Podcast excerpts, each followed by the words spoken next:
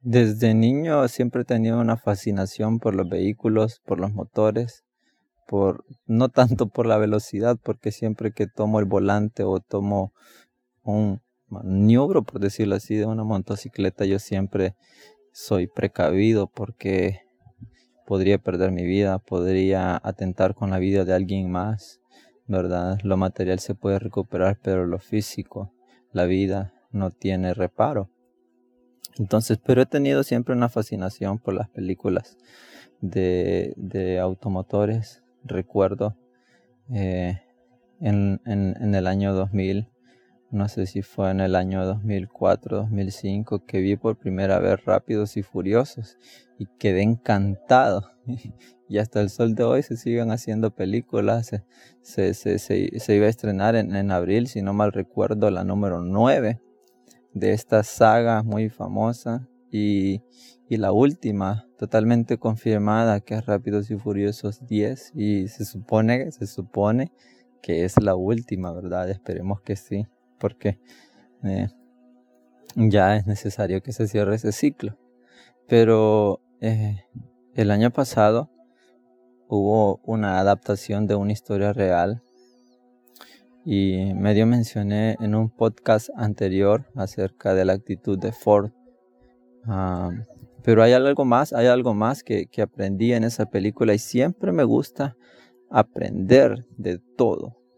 Y como me fascinan las películas, siempre trato de ver algo, siempre, siempre hay algo más allá de lo que nosotros podemos ver o escuchar o sentir en las películas. Los guionistas se esfuerzan por, por transmitir por medio de líneas que los actores van a, van a, van a leer, eh, mensajes ocultos muy positivos.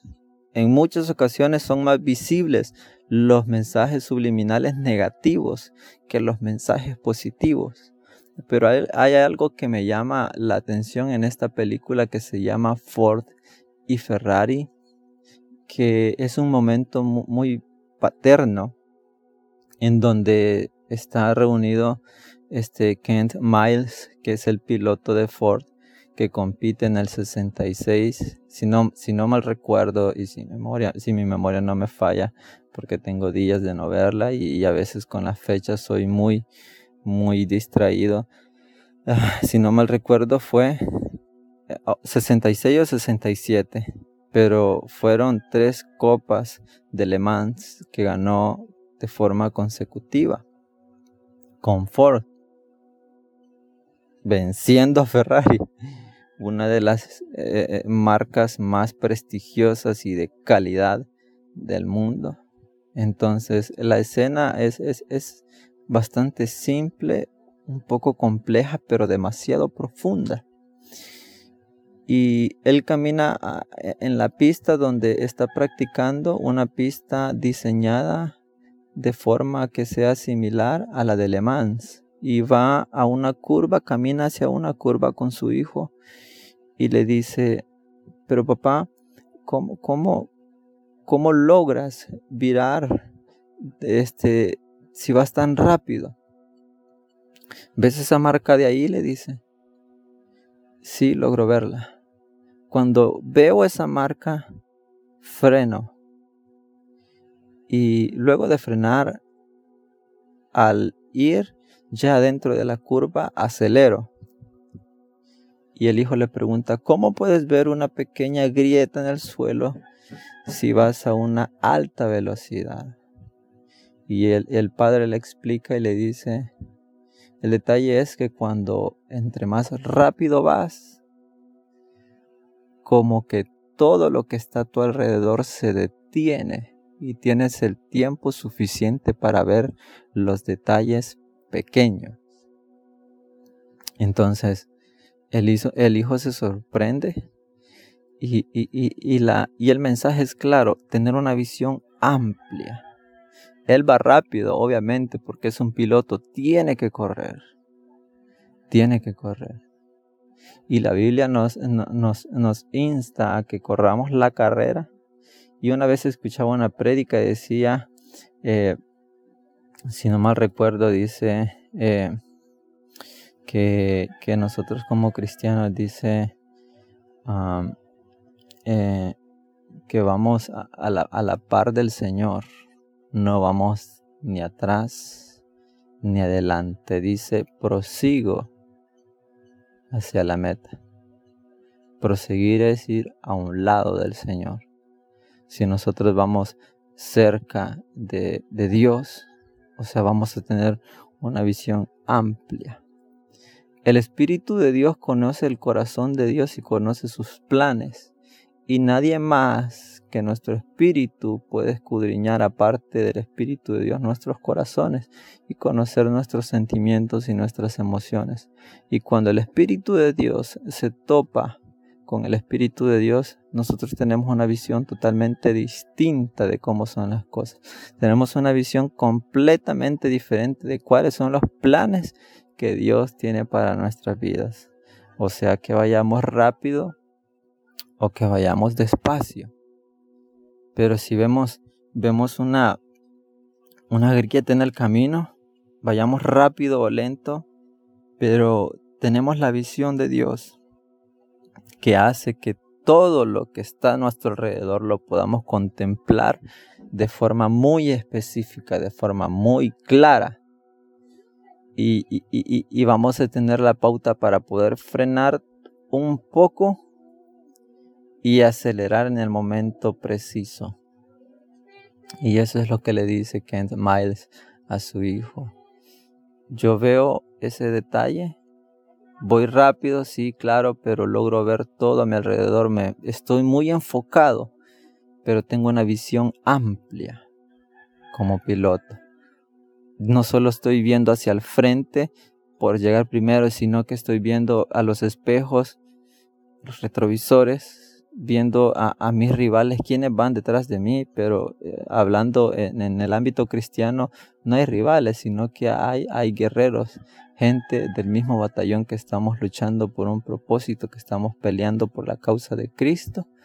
Pero él explica y dice, yo como piloto voy viendo a los lados, voy viendo hacia el frente, voy viendo hacia el suelo, porque la pista puede ser que haya residuos de caucho de los neumáticos, puede ser que haya rocas, que puede ser que haya cualquier tipo de cosa que complique el rumbo que yo llevo y la meta que es llegar al final y llegar en primer lugar. Aunque nosotros sabemos que en esto de, de, ser parte del ejército de Cristo, de ser parte de, ser un siervo de Dios. No se, no se, trata de ser el primero en llegar, sino, sino llegar a la meta. Pero, lo, pero lo, principal es la visión amplia. Ese es, ese es el tema principal y en lo que me quería enfocar. Pero a veces siempre me tomo el tiempo de explicar bien las cosas para que para que cuando llegue al punto que quiero explicar sea más entendible y es la amplia visión. Cuando nosotros vemos con nuestros ojos carnales, no podemos ver más allá de lo que nosotros podemos ver. Recientemente me hice un examen de la vista porque ya mis, mis anteojos ya no me funcionaban. Ya tenía dos años de tenerlos y tenía que cambiarlos al año de haberlos tenido. Y ya tenían dos años, estaban rayados, estaban borrosos, la graduación ya no me funcionaba, necesitaba una más, más, más potente para, para poder ver. Y, y me decía la persona, el optometrista, si no me recuerdo, yo siempre los confundo, creo que son los mismos con el oftalmólogo, ¿verdad? Pero siempre cometo mis errores. Y me decía, y me explicaba porque se fijó que me interesé bastante a la hora de estar haciendo el examen. Y te, te voy a mostrar y te voy a estar explicando, me dijo, porque veo que, que, que, que, que sos un poco inteligente y te, y te llama la atención esto. Y me enseñaba un marco donde tenía las medidas, tenía las graduaciones y me dijo, lo ideal es una visión 2020. Visión 2020. ¿Cuántas iglesias, cuántas congregaciones, cuántos grupos, cuántos pastores, cuántas denominaciones, cuántos países tenían una visión 2020 para este año? ¿Cuántas? Y es que sonaba tan bonito el 2020. Y me pareció extraño. Me dijo, vos podés ver a 20 pies lo que una persona puede ver a 60 pies sin anteojos. Y yo me quedé asombrado, o sea que puedo ver poquito. De hecho, a, pocos metros yo no puedo reconocer el rostro de las personas a no ser que yo, que, sea una persona conocida y, que, y que, y que pueda, me pueda su, su, silueta y sus ademanes y su forma de caminar. Entonces sí le puedo reconocer, de lo contrario no puedo reconocer a las personas a pocos metros. Entonces me dijo, lo ideal es una visión 2020. Y lo que explicaba Kent Miles a su hijo, una visión amplia. Y cuando empecé a, usar, a utilizar mis nuevos anteojos, que me siento muy bien porque puedo ver muy bien y puedo ver muy bien las cosas claras, los detallitos, los puedo ver y los puedo disfrutar.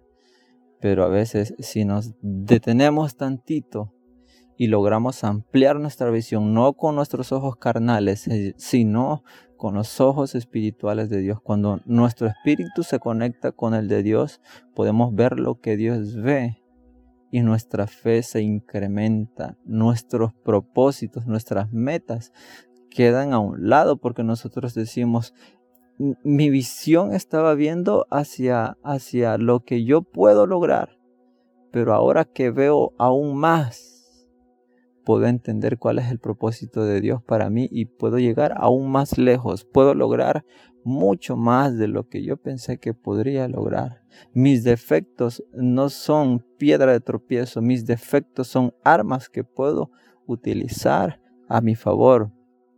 Y cuando hablo de esto, de utilizar mis defectos a mi favor, siempre me voy y, recuerdo la historia cuando David huye del rey Saúl, si no mal recuerdo y se topa con un sacerdote y le dice, bueno, eh, tuve que salir en X misión y, no me dé tiempo para tomar esto y lo otro. De casualidad no tienes una espada o un arma, lo que sea por allí. Y le dijo, por allí tengo un, una espada que fue la espada de Goliat. Y le dijo, está bien, mejor que esa no hay. Y me llama mucho la atención porque dijo, mejor espada que la que estuvo en contra de mí y que ahora va a estar a mi favor, no hay. O sea que nuestros defectos son eh, la arma perfecta para que estén a nuestro favor y contribuir al reino de Dios y utilizarlo para hacer crecer el reino de Dios, para realizar la voluntad de Dios para nuestras vidas y de eso se trata de tener una visión amplia. Espero que puedas tener un encuentro con Dios y que el Espíritu Santo pueda abrir tus ojos espirituales y que puedas ver cuál es el plan, cuál es el propósito que Dios tiene para tu vida, que es hacer su voluntad, porque si no fuese así, cada persona que no tiene un propósito en este planeta, Dios ya lo hubiese quitado sobre la faz de la tierra. Y espero que puedas entender cuál es el plan de Dios para tu vida, que utilices los recursos que tienes a tu disposición para poder bendecir a otras personas, para llegar más allá de lo que tú crees o, o puedes saber que puedes llegar, porque hay personas que están necesitadas, que personas que necesitan de alguien, personas que necesitan un consejo, que necesitan un amigo, que necesitan una amiga, que necesitan un consejero, que necesitan un pastor, que necesitan un diácono o un líder de una iglesia que les diga qué tengo que hacer, qué puedo hacer. Y si nosotros tenemos una visión amplia, podemos tomar de aquí o de allá, de lo que nos pasó, de lo que nos puede pasar y decir, amigo, hermano mío, familiar mío, yo, yo creo en Dios y creo que, que Él te va a ayudar, te va a sacar adelante, porque lo que nosotros podemos ver no se compara a la visión amplia que Dios tiene para nuestras vidas. Así que espero que el Señor abra tus ojos y te bendiga y que pueda hacer más de ti de lo que ya está haciendo y que tú puedas detenerte a ver los detalles pequeños, las pautas, las palabras, los mensajes, los detalles que Dios tiene contigo y que puedas disfrutarlos y que puedas seguir adelante, que puedas seguir sirviendo, contribuyendo al reino de Dios. Que Dios te bendiga y que Dios te guarde y que te llene de mucha sabiduría y que te llene del Espíritu Santo